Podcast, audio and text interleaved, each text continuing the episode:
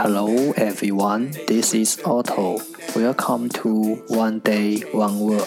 大家好，我是 Otto。您现在收听的是荔枝 FM 幺四七九八五六，图听每日十五分钟英语之每日一词。欢迎收听，欢迎订阅。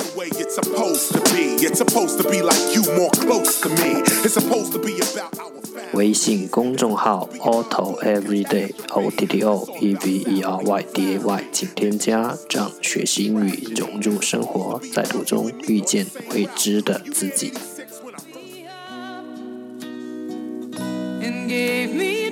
让我们一起简单的坚持每一天。Day three hundred and eight. eighty-eight. Today's word is 今天的单词是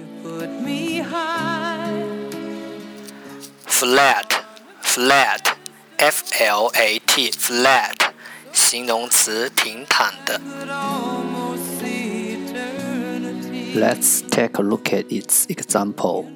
让我们看看它的例子。 People used to think the Earth was flat. 人们曾经认为地球是平的。Let's take a look at its English explanation. 让我们看看它的英文解释。Having a level surface, not curved or sloping. 有一个平的面 ，having a level surface，没有弯曲的，not curved 或倾斜的，or sloping，有一个平的面，没有弯曲的或倾斜的。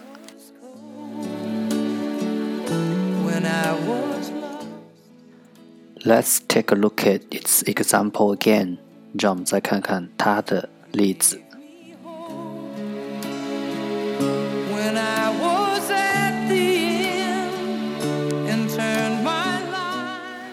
People used to think the Earth was flat.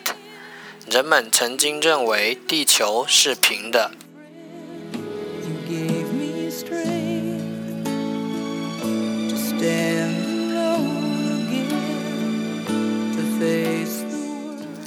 Flat, flat，形容词，平坦的。You put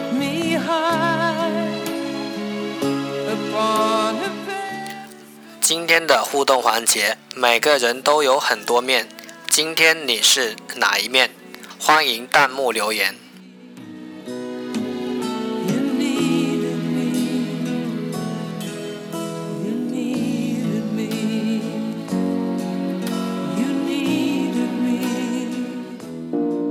That's all for today。这就是今天的每日一词。如果你喜欢我们的节目，请为我和那些愿意坚持的人点赞。欢迎和我一起用手机学英语，一起进步。See you next time，再见。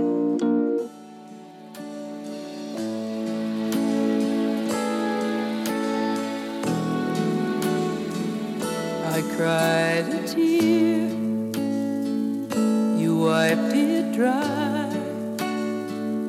I was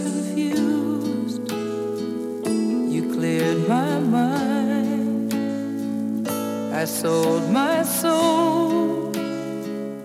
You bought it back for me and held me up and gave me dignity. Somehow you needed me.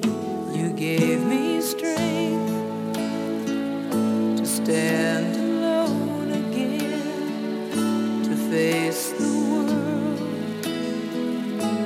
out on my own again.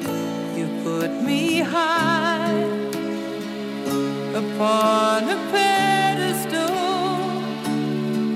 so high that I could almost see eternity.